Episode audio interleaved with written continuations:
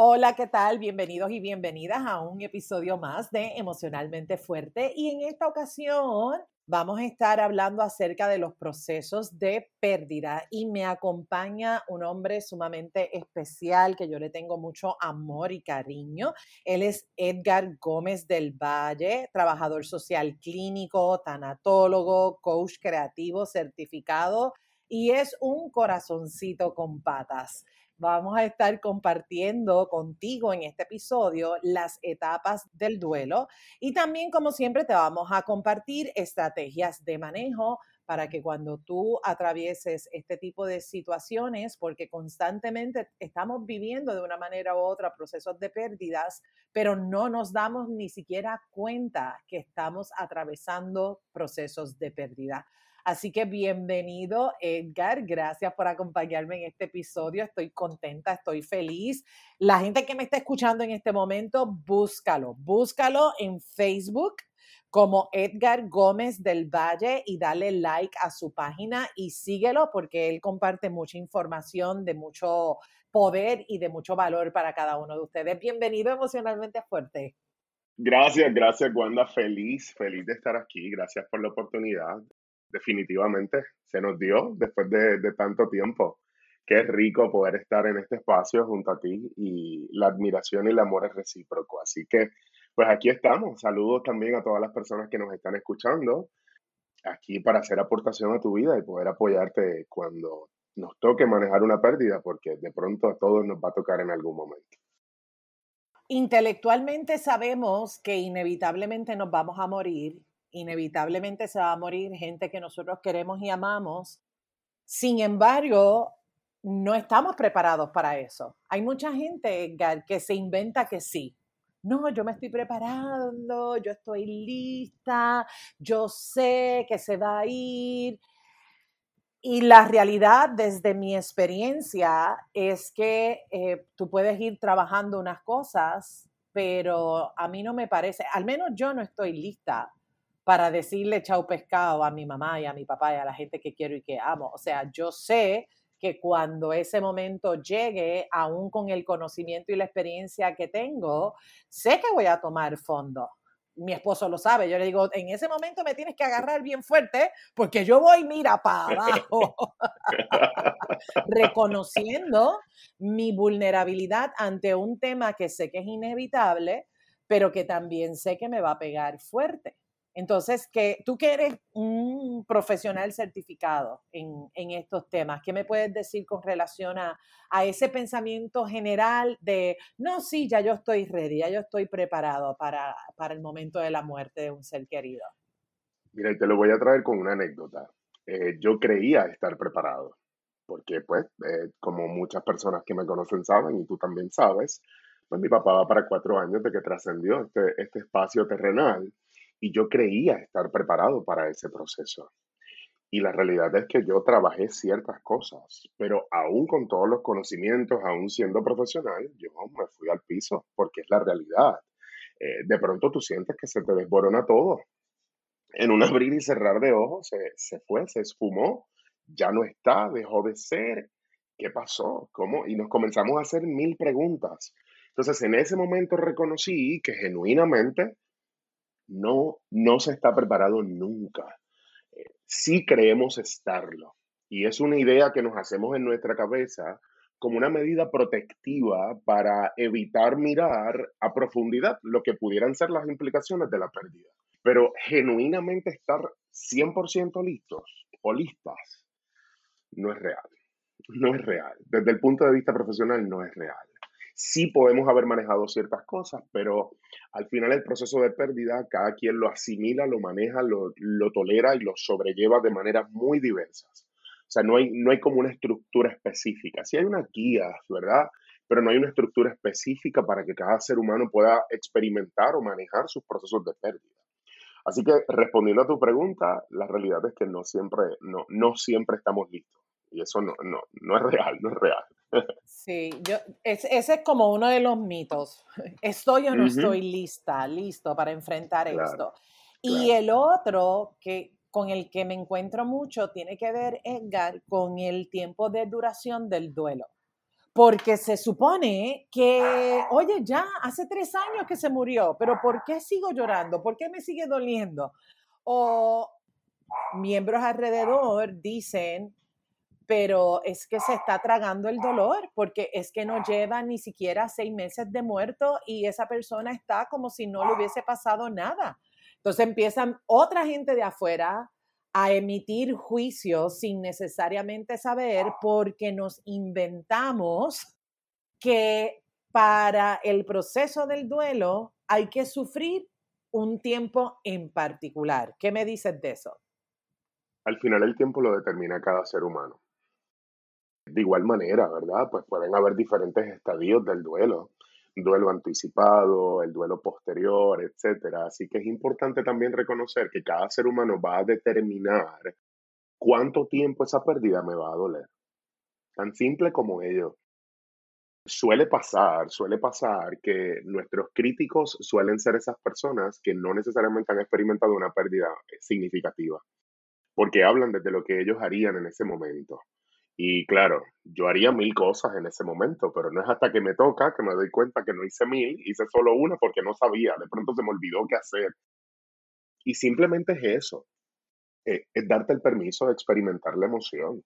Pues porque puede llegar un espacio o un momento de tu vida de la habilidad emocional, donde te debilitas emocionalmente y simplemente pasa el tiempo y es como si hubiera sido ayer. Ahora bien, todo tiene también muchísimo que ver con el cómo yo escojo recordar el evento.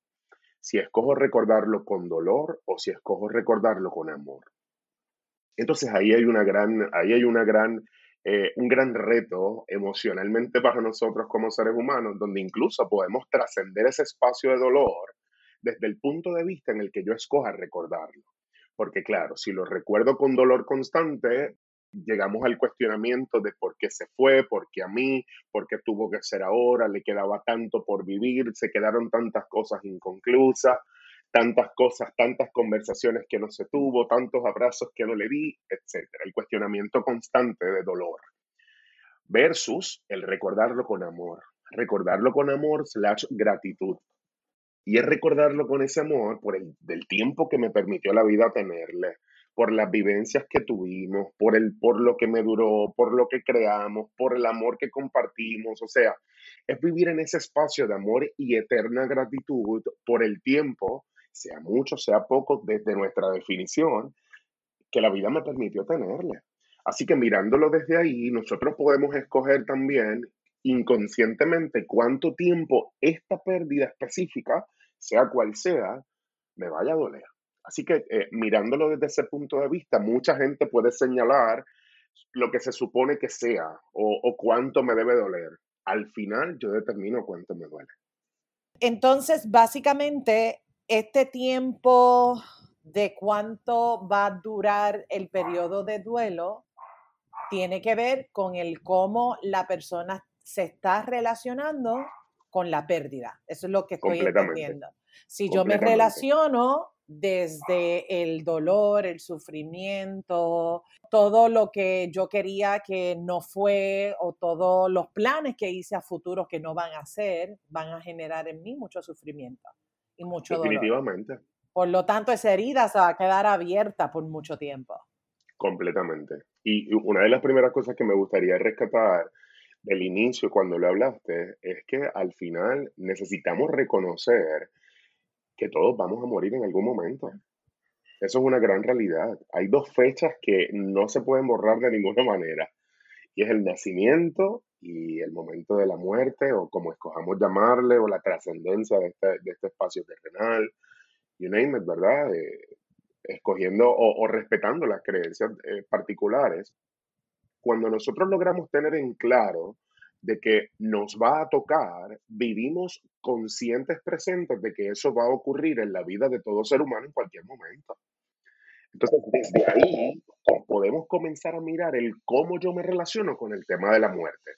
Incluso el tema de la muerte hoy por hoy es hasta un tabú. Hay muchos lugares donde ni siquiera se habla del tema. No, no, eso, de eso no se habla. Eso es un tema tan simple, tan normal, tan, tan diario, tan común, ¿Tan real? claro, Y el miedo que le tenemos a las implicaciones que puede tener el enfrentarme o hablar de la muerte me lleva a desconectarme de la realidad de la muerte y cuando me toca enfrentarla me veo desprovisto de posibilidades para poder manejarlo.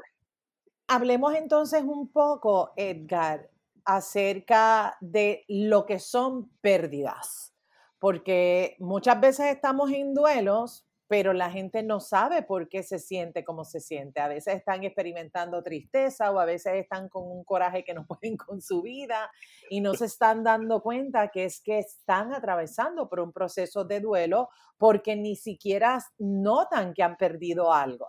Entonces, ¿cómo, cómo podría las personas que nos escuchan diferenciar una cosa de la otra? Pues mira, podemos, eh, para que lo puedan tener en claro, podemos hablar de lo que es una pérdida concreta versus una pérdida abstracta. Una pérdida concreta es cuando, por ejemplo, perdí un ser querido, alguien que amaba profundamente, murió de manera súbita o de manera trágica o por una condición terminal o fue progresivo, etc. Se perdió, ese ser humano se perdió tuvo una ruptura de una relación de pareja, que es muy común y se experimenta eh, prácticamente lo mismo porque estoy perdiendo a alguien que amé o que amo, etc. Ese tipo de pérdidas abstractas, por ejemplo, perdí mi trabajo, perdí mi casa, de este tipo de pérdidas que nos generan un cambio trascendental y es drástico. Eso ocurre y automáticamente mi vida dejó de ser la misma desde ese instante.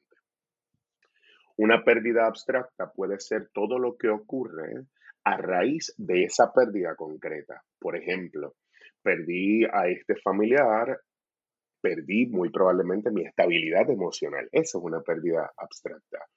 Perdí probablemente mi estabilidad económica, perdí eh, mi salud física, se ha deteriorado. Entonces, todas estas cosas que van ocurriendo al mismo tiempo que, que esa pérdida concreta se conocen como pérdidas abstractas y son estas pérdidas que no necesariamente son reconocidas.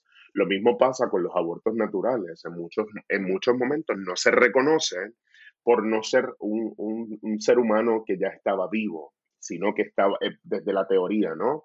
Sino que en este proceso de gestación se pierde y al perderse, pues no necesariamente lo reconocen como una pérdida, significativamente hablando pero en efecto lo es, es una pérdida abstracta, porque está la ilusión y todo lo que fuimos construyendo a raíz de lo que viene, que simplemente de un día a otro ya no está. Entonces, toda esta ilusión que se estuvo manejando se trabaja de igual forma como un proceso de duelo. Así que es importante reconocer que van a haber pérdidas que físicamente se notan, pero hay otras pérdidas que no necesariamente son físicas, pero que emocionalmente generan estragos en nosotros. ¿Qué son esas pérdidas que, que estuve hablando? Pérdidas concretas y abstractas. Bueno, como pasó con la situación del COVID, ha generado mucha pérdida entre la gente que murió por el diagnóstico, pero también porque hubo pérdida emocional, como bien tú, estás señalando, porque hubo gente que también perdió sus empleos y es una pérdida también.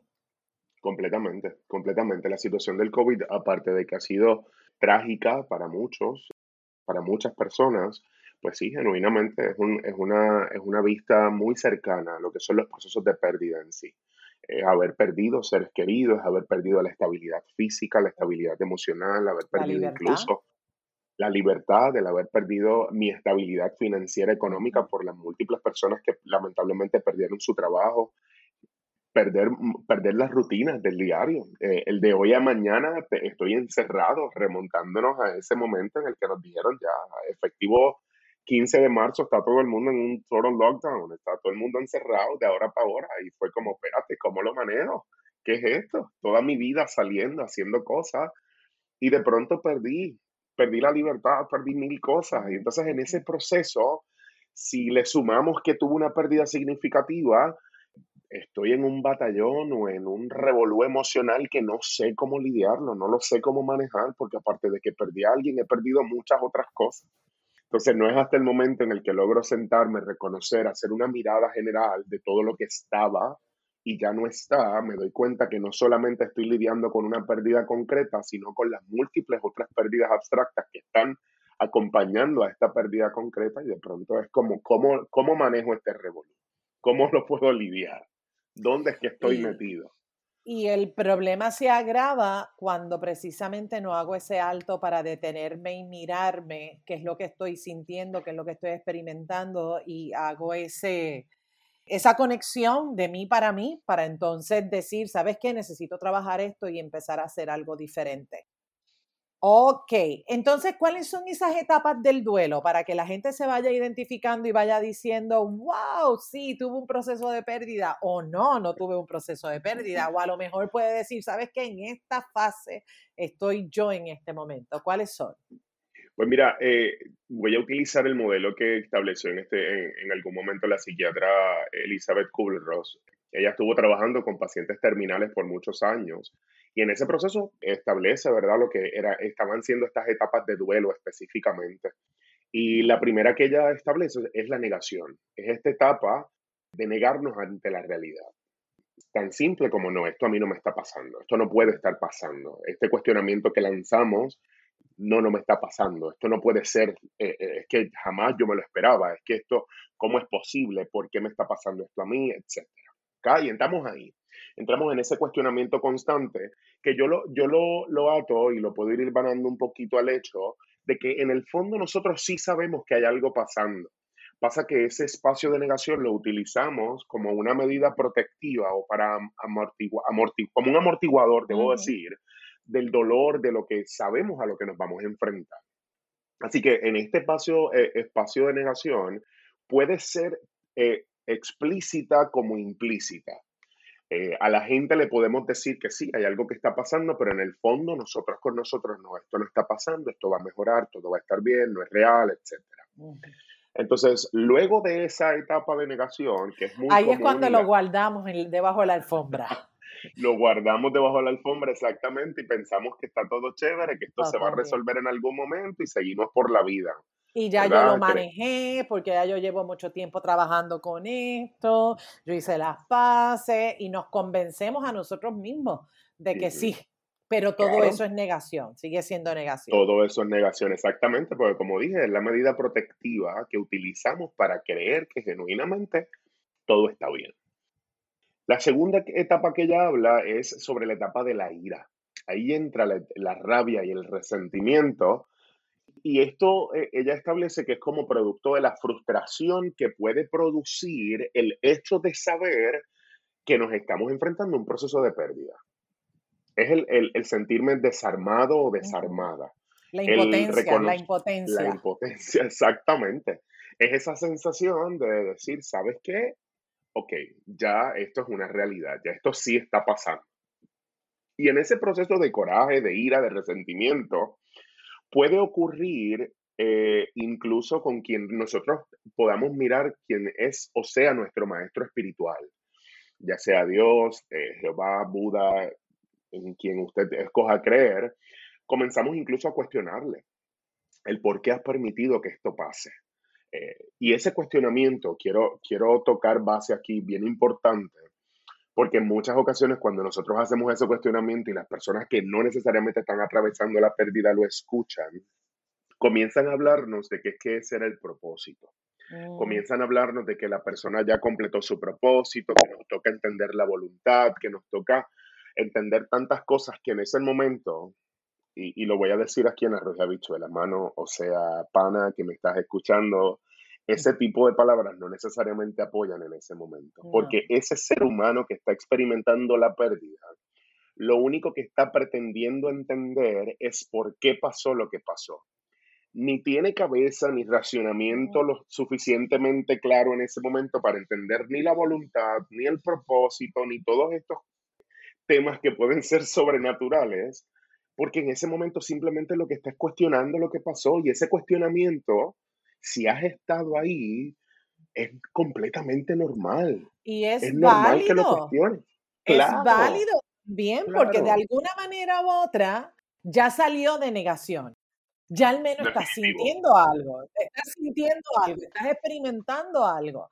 Entonces es parte del proceso de sentir y de cuestionarlo, de cuestionarlo. Así que si tú te has encontrado peleando con Dios, mucha gente le llama a Dios, yo no sé cómo, qué nombre tú utilizarás, pues date cuenta que es parte del proceso, es normal, porque también hay mucha gente que se siente culpable. Claro. Porque está peleando con Dios.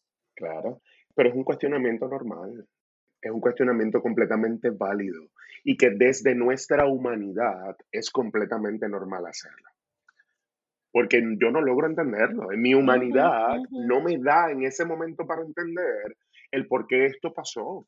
Y me lo voy a cuestionar de mil maneras, mil maneras, mil y una vez. Te tengo noticias. Si has estado ahí, no necesitas sentirte culpable. Reconoce que es parte natural del proceso de asimilar una pérdida. Entonces, yo a esa parte de la, de la ira le llamo también la fase de las pataletas. Ahí hay mucha conducta acting out, o sea, es, eh, eh, la gente empieza a hacer cosas que los familiares dicen, pero es que está mal, está mal, porque no hacía eso antes de que se perdiera el hijo, la esposa, ta, ta, ta, ta, ta, ta, ta, ta. Y es importante, los familiares que, también están pasando por esta pérdida, pero oye, no es lo mismo para un hijo que perdió a, su papá o a su mamá que para el primo que perdió a su tío. O sea, e, el proceso de pérdida es diferente. Igual, o sea, si fue tu hija o tu hijo quien perdió a su hijo, a ti como abuelo, como abuela, te va a doler, pero óyeme, que es que, que a veces también, Edgar, es que veo que entramos en una competencia de ¿y quién tiene más coraje? ¿Y a quién le duele más? O a quién le duele más, exactamente. Y entonces es, es, vamos a volver al amor. Olvídate, porque esto no, o sea, perdieron, perdieron a alguien que amaban. Y eso es con lo que hay que trabajar. No si te duele mucho o si te duele poco o si lo estás haciendo bien o lo estás haciendo mal. No necesitamos eso. Lo que necesitamos es el abrazo. A veces ni que nos digan nada. es el abrazo. El que te sientes ahí al lado. o sea, a veces ni siquiera el, abrazo, ni siquiera el abrazo, sino saber que estás ahí sentado. Si yo necesito algo, te agarro la mano, te pido algo. Y es, eso que mencionas es tan simple como resumirlo en estoy aquí. Estoy aquí. Estoy aquí, estoy, estoy para ti. Lo que necesites, déjame saber cómo te puedo apoyar. Qué bueno que dices eso, Edgar, porque mucha gente me dice, es que a mí no me gusta ir a la funeraria y no me gusta ir a esos, porque yo no sé qué, qué yo le voy a decir a esa persona. ¿Qué yo voy a, qué palabras le voy a decir? ¿Qué voy a hacer? Y yo dije, no, nada más con tu presencia va a ser suficiente. Así que qué bueno que lo mencionas porque nos inventamos que tenemos que tener las palabras correctas y hay que inventar un discurso. Oye, y, para el amor no se explica. Y es, a veces nos complicamos demasiado en el eh, siento mucho tu pérdida, cuánto lo siento, lamento lo sucedido, entonces, este tipo de palabras lo que hacen es, eh, en lugar de subsanar el dolor que ese ser humano está experimentando, lo que hacen es continuamente recordarle cuánto le duele. Entonces, en lugar de hacer eso, el simplemente abrazarle si la persona lo permite y dejarle saber, estoy aquí para ti, cuentas conmigo, es un bálsamo que automáticamente ocurre es como una fuerza sobrenatural, que es como un bálsamo que ocurre sobre ese ser humano, que comienza a transformar la mirada dolorosa a una mirada desde el amor sobre lo que pasó. Ahora bien, eso es un tema bastante profundo también, ¿verdad? Pero la realidad es que es así, es así. Entonces, siguiendo con, las etapas, la próxima que, que vendría sería la etapa de la negociación. Y esta etapa es interesante porque eh, en esta etapa eh, nos hacemos incluso de la idea, es como una idea fantasiosa de que estoy en control de la situación. Es como, ya me dio la pataleta, ya salí del coraje, ahora de pronto, pues mira, ok, perfecto, ya lo lloré, lo pataleé, eh, grité, me encerré, me, me, aislé de la gente, evité relacionarme con personas, no quise escuchar a nadie, no quise abrazos, no quise nada, ya estoy en control, salimos y listo. Y comenzamos entonces a enfrentarnos a todo nuevamente. Pero básicamente esta etapa es una, es una falsa sensación de control, es una falsa sensación de seguridad, de, creer que estoy bien, de creer que estoy en control. Y en ese proceso de negociación eh, comenzamos eh, a, crear algún tipo de cambios a nuestro estilo de vida. Es el comenzar a asumir que ya genuinamente algo pasó, pero en ese proceso de cambios donde nos estamos enfrentando a, ese, a esa pérdida y a comenzar a asimilar la ausencia, porque una de las cosas más complicadas es aprender a adaptarnos a la ausencia, entonces es ahí donde genuinamente nos damos cuenta que no hemos trabajado genuinamente lo que ha pasado. Y lo digo así, en arroz y habichuela, lo que ha pasado, porque es que no, no, no necesariamente. Eh, lo he estado trabajando, he estado quizás poniéndole parchos al asunto, pero genuinamente también es parte del proceso. El no sumergirte al proceso y manejarlo también es completamente natural dentro de los procesos particulares de cada quien. Sí, es que también la etapa 2, que es la que tiene que ver con la ira, puede ser bien desgastante. Entonces, y podemos estar mucho tiempo, bueno. Claro. Podemos estar mucho tiempo en esa etapa. Y, y Porque no tan solo...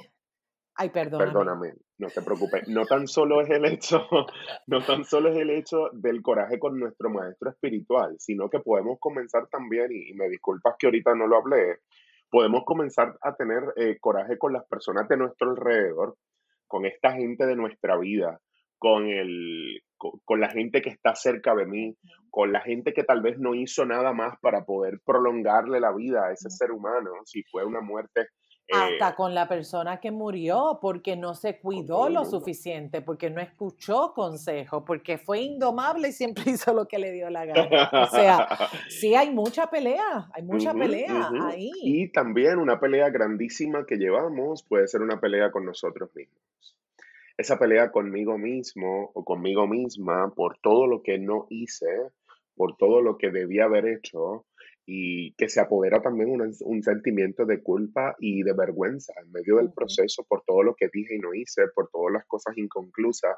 Y, comenzamos a, a, reexplorar mi caminar o mis huellas en la vida de ese ser humano y de pronto no me siento 100% orgulloso de quien fui para ese ser humano y eso me genera un espacio de, de, marcada frustración, rabia, coraje, dolor y, y demás. Así que es importante puntualizar eso, porque por eso es que típicamente esa etapa suele ser una de las más complicadas de manejarse o una de las más prolongadas a la hora de poder atravesarla. Entonces, eh, pues la etapa número cuatro, llegamos al espacio donde unos le llaman crisis, otros le llaman depresión, otros le llaman reconocimiento, simplemente es donde validamos que genuinamente algo pasa. Mm. Ahí reconocemos y nos damos el permiso de sentir genuinamente que algo ya no está. Ahí es donde entramos a este espacio, donde dejamos de fantasear con estas realidades paralelas que nos inventamos en el proceso y básicamente volvemos al presente con una profunda sensación de vacío. Es esta sensación de que algo no está, esa sensación de vacío, muchísimas personas, eh, cuando he tenido la oportunidad de trabajar procesos de pérdida a nivel profesional, a nivel terapéutico y demás, eh, me dicen que es como una sensación profunda en el pecho.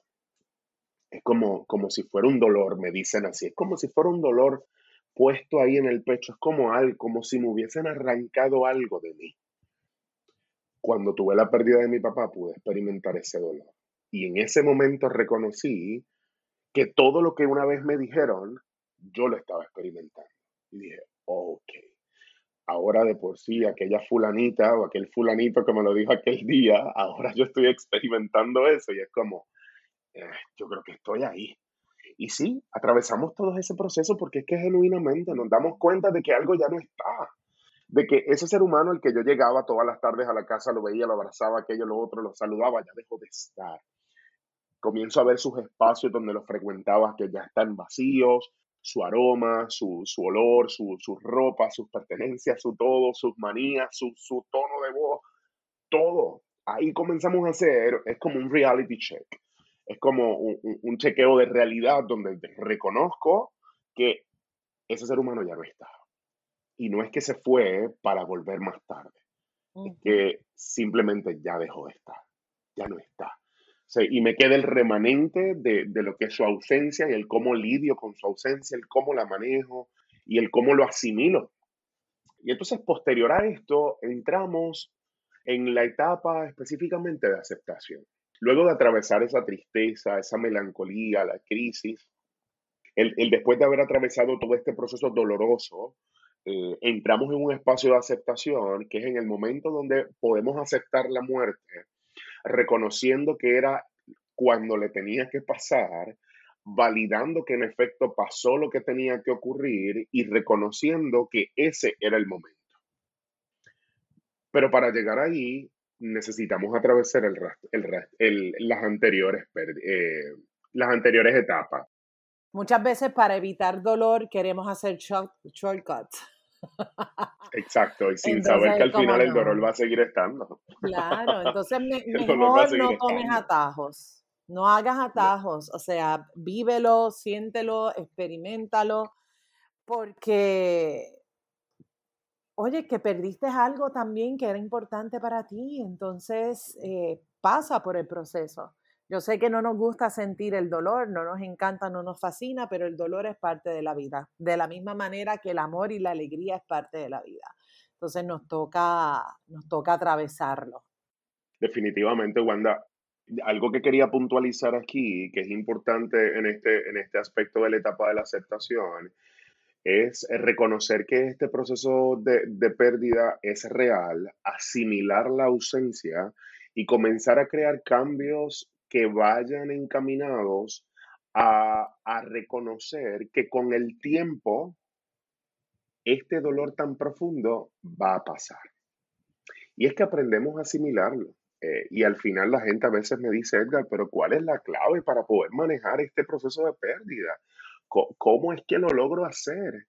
No hay una varita mágica, no hay un one, two, three, no, no hay un esto es lo que tienes que hacer y te va a funcionar a todos los seres humanos les funciona muy distinto, pero si algo puedo dejarte saber es que el tiempo suele ser el mejor aliado.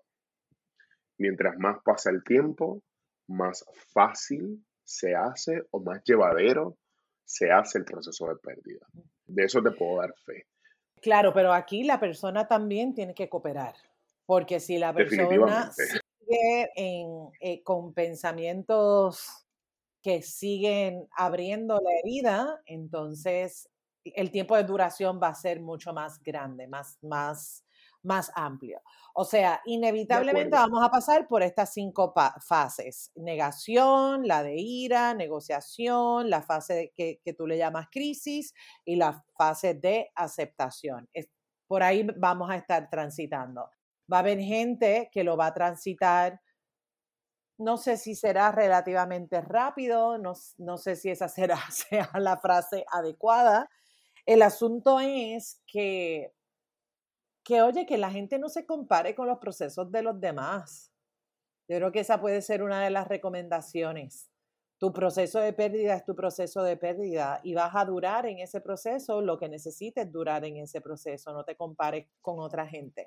Entonces, Edgar, vamos a pasar, dime tres recomendaciones, tres estrategias de manejo para que la persona pueda implementar. Si estás atravesando en este momento por un proceso de pérdida, poder regalarle estas tres estrategias que la persona pueda implementar. Una de las primeras estrategias que usualmente recomiendo es hablar sobre la muerte de su ser querido, hablarlo. Otras personas lo utilizan como una estrategia porque cada vez que cuento la historia, muchas personas lo miran desde el punto de vista de que no necesito seguir contando esto, yo lo que quiero es resolverlo.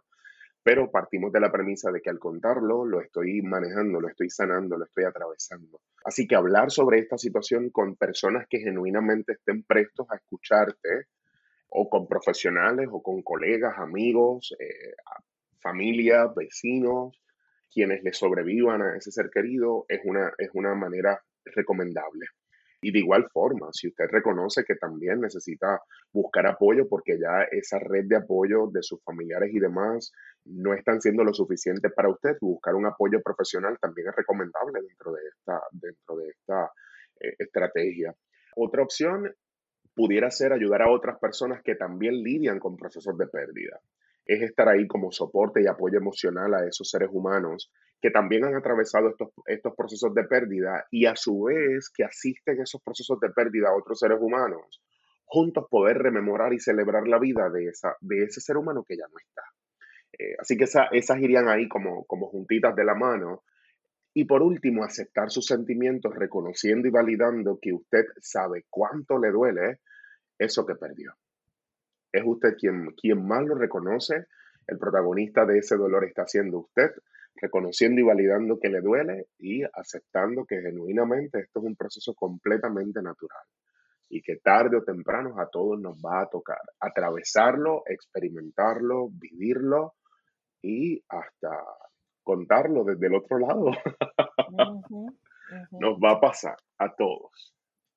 Entonces, como un hijo que perdió a su papá, ¿sí es posible vivir sin ese dolor de la pérdida? Con el tiempo se va amortiguando, Wanda. Aquí, aquí contestándote en honestidad profundísima, con el tiempo se va amortiguando. Tan reciente como hace tres días atrás soñé con él. Y fue un sueño muy bonito porque tuve la oportunidad de verle en, su faena diaria y fue verlo justo como él era, en, en el ajoro constante, en el vamos, haz aquello, incluso me dijo una frase que él utilizaba coloquialmente, es que todo lo dejan para la última hora. Eso era una frase de él muy, muy coloquial, muy peculiar, que cada vez que la mencionaban, pues aquí todo el mundo corría en la casa, ¿verdad? Pues porque, bueno, de pronto pues se sabía. Eh, que algo dejaste para la última hora, algo dejaste de último minuto. Entonces en el sueño fue bien interesante poder verlo y recuerdo que la primera vez que soñé con él, me levanté en una profunda tristeza y llanto terrible. Esta vez que desperté, desperté sonriente, sabiendo que, que hoy puedo decir que profundamente celebro la vida de mi papá, celebro su legado, celebro quién fue, lo que hizo para mí y saber que aunque no está físicamente, él sigue vivo eternamente en mí. Mm. Entonces, sí, ese es el detalle. Hay una película muy famosa que si no la han visto, me, gustaría poder recomendarla, que es la película de Coco. Coco es básicamente eso. Los seres humanos eh, mueren cuando les olvidamos. Una vez usted olvida a ese ser humano que, ya físicamente no está, entonces ese ser, humano, ese ser humano sí murió. Pero mientras usted le recuerde con amor, ese ser humano va a continuar vivo en ti. Así que respondiendo a tu pregunta, el tiempo me ha apoyado a amortiguar el dolor de la pérdida de mi papá. Y eso yo creo que ha sido uno de mis mejores aliados en este proceso. Y claro, el haberme involucrado directamente, apoyar a otros seres humanos en proceso de pérdida, porque eso lo hago pues desde mi, desde mi carrera profesional constantemente. Y entonces pues yo creo que eh, eh, esas dos cosas han sido medulares en mi proceso de sanación y de, y de atravesar una pérdida sumamente significativa.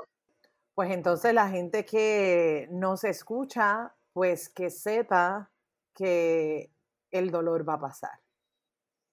El dolor pasa.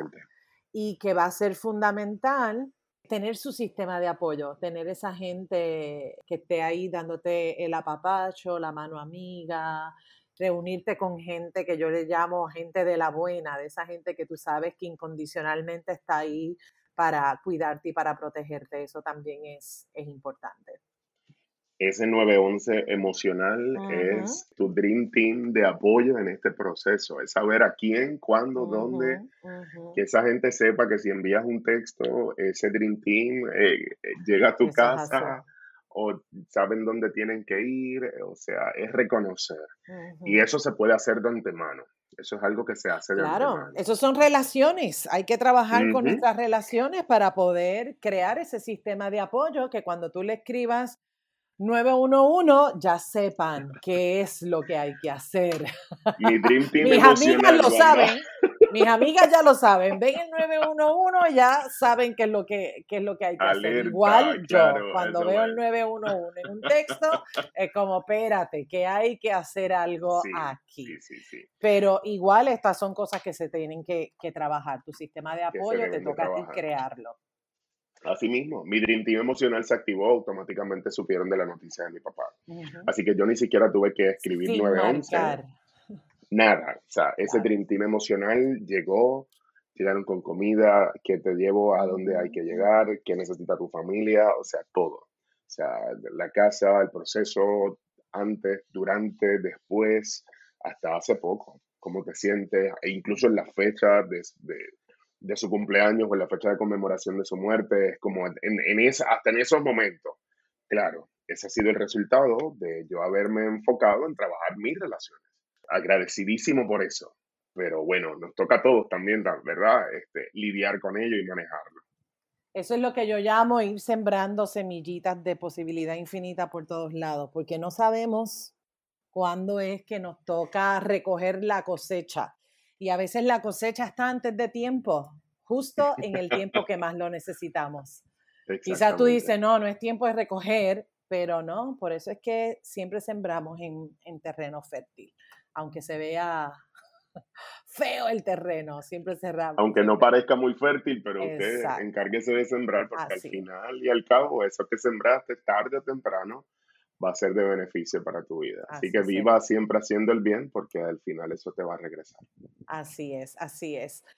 Para cerrar, quiero recordar aquí las estrategias y es que no te quedes con ese dolor atravesado en el pecho. Habla acerca de este proceso de la persona que, que, murió, ¿verdad? Hablar acerca de la muerte de tu ser querido, buscar apoyo profesional.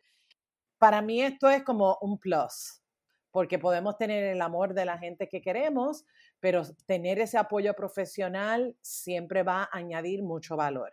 Otra de las estrategias es que tú le des a otros también apoyo, de la misma manera que lo recibiste, que tú también lo, lo muestres. Y la última recomendación que nos ofreció Edgar es que aceptes ese sentimiento, vívelo, experimentalo, no te pelees con él, simplemente date cuenta que es parte del proceso. Edgar, quiero darte las gracias porque mira, en Arroz y Habichuela hemos hablado de un tema que es bastante incómodo. La gente que nos está escuchando, comparte este episodio con toda la gente de tu vida, en especial con esa persona que ya tú sabes que tiene mucha resistencia de hablar de estos temas de pérdidas, de muerte. Tú quieres compartir este episodio con esa gente. Y si este episodio te inspiró de alguna manera o de otra, súbelo a tus redes sociales, taguéame, taguea también a Edgar, porque nos va a dar mucho gusto poder saludarte. Así que comparte, comparte el episodio. Edgar, ¿dónde te consigue la gente? Porque tú eres tanatólogo, eres experto manejando este tipo de situaciones. Si hay alguien que quiere trabajar contigo, ¿cuáles son los datos? ¿Dónde te consiguen? Pues mira, Wanda, me pueden escribir a mi página, eh, me pueden agregar, perdón, Pueden dar like a la página de Facebook, que es la página profesional. Ahí me consiguen por Edgar J. Gómez del Valle.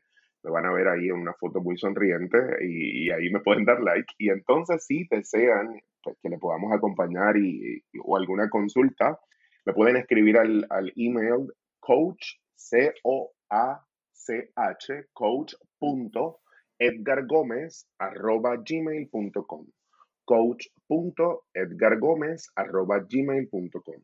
Ahí con muchísimo gusto nos ponemos en contacto eh, y, apuntamos o, agendamos una conversación para poder guiarle y apoyarle.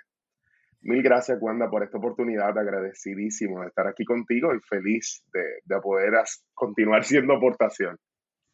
Es un privilegio tener invitados en Emocionalmente Fuerte y que esos invitados sean mis amigos más aún. O sea, todo lo que han pasado por aquí, de alguna manera u otra, hemos, hemos compartido espacios profesionales y tenemos lazos de amistad. Así que para mí es un regalo que seas parte parte de mi vida y tú eres parte de mi 911. Yo sé que cuando yo tengo una situación, algo que consultar, yo le mando un mensajito a Edgar y él rapidito me, me contesta y me responde. Así que gracias, gracias por sacar de tu tiempo.